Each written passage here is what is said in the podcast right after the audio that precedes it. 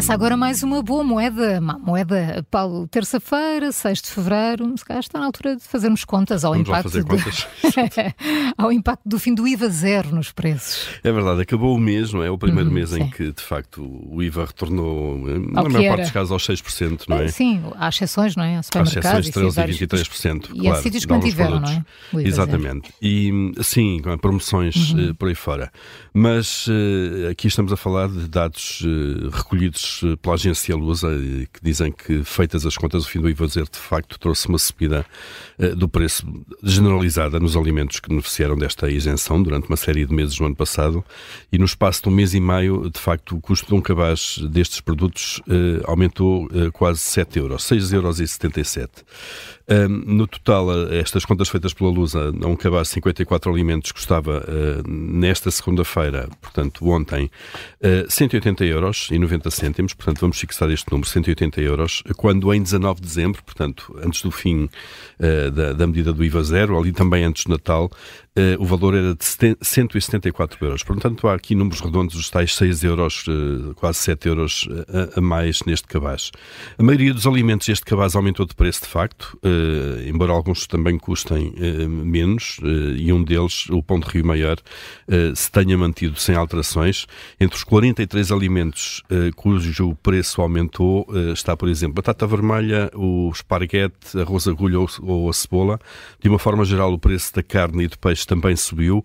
Há uma exceção, e uma exceção importante no peixe, importante para nós portugueses, o bacalhau, o bacalhau crescido na Noruega, um, que foi, a, no fundo, a qualidade, se quiserem, ou a espécie escolhida pela Lusa neste cabaz, eh, custa agora menos 2 euros por quilo do que custava em dezembro, quando a procura deste produto estaria mais forte, não é? Ali junto ao Natal.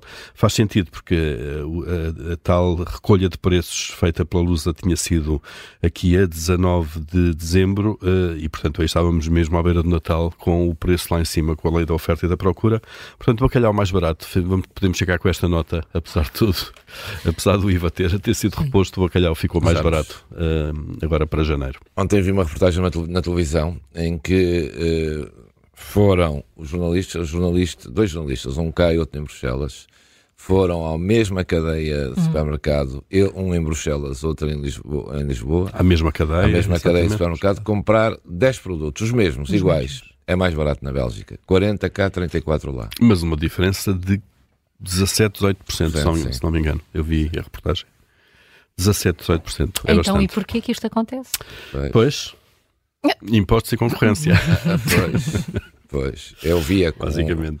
como eu via uma agricultura, uma, na, na luta dos agricultores, também um, em protesto, alguém a dizer, um agricultor dizer que vendem os produtos aos supermercados a um preço e eles põem mais 300% Sim. em cima. Sim. Depois há lucros excessivos e depois ficam zangados. Mas, mas eh, se a cadeia de supermercados é a mesma, porque é que eles são gananciosos em Portugal e não na Bélgica? Pois, é verdade. Não sei. Não é? Sim. Enfim, muitas questões. Vamos É. resolver Olha, este isto, problema isto tudo recorda-nos o labirinto que é o IVA. É O labirinto é, por falar em IVA, já falámos fiscal. disso aqui, eh, já falámos pois. disso aqui, nem é tanto, é carga também, mas eh, são os caminhos que os legisladores, longo- governos, ao longo dos tempos vão escolhendo que não se percebe.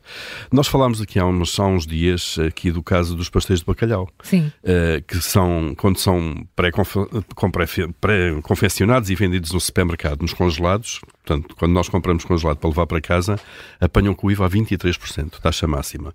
Mas se mesmo ao lado o mesmo pastel de bacalhau for comido ali no balcão de refeições do supermercado, e quase todos agora têm esse balcão de refeições, uh, ou, ou se forem takeaway, já paga só 13%. Porquê? Não se sabe. Não há aqui uma lógica. Houve um dia alguém que, num governo ou no Parlamento, se lembrou disto, ou porque houve um- uma associação de produtores que legitimamente eh, explicou o caso e os legisladores acharam por bem baixar no caso. O caso das alheiras eh, também é conhecido do orçamento de- de- deste ano, 2024. Tiveram uma descida, de facto, do IVA de 23% para 13%. Ah, ao mesmo tempo, tudo que é chouriços, fumeiros e por aí fora, a farinheira, por exemplo, continua nos 23%. Porquê? Ninguém percebe muito bem.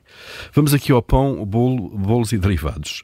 Ahm, há um pão com oito cereais que a, que a autoridade tributária determinar. Eh, já agora, isto são dados que, que eu vi no Expresso. O Expresso fez agora uma viagem, mergulhou neste mundo estranho do, do, do IVA e, e estes dados estão lá. Uh, a autoridade tributária acha que há um pão com oito cereais, uh, analisou a ficha técnica do alimento e então achou que se pode enquadrar no IVA a 6%. a taxa reduzida esta de 6% também se aplica, por exemplo, a pão de leite ou croissant, mas o bolo rei, por exemplo, já é um produto de confeitaria e aí já tem 23% de imposto Qual é a lógica? Não hum. se percebe muito bem. A regueifa da Páscoa, ou a fogaça típica de Santa Maria, uh, também tem IVA a 23%.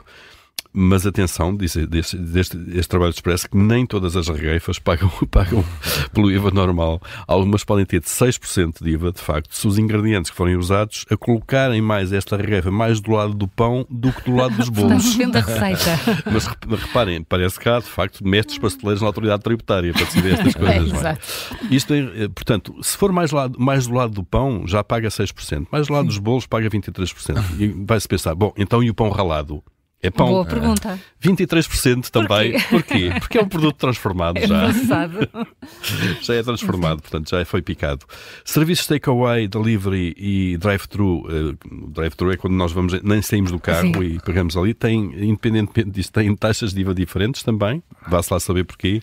Uh, e pronto, o, IVA de facto é um labirinto que consome muito tempo a, a produtores, a, a comerciantes, à própria autoridade tributária para às vezes andar a ver se leva 6, 13 ou 23%, vá-se lá saber porquê.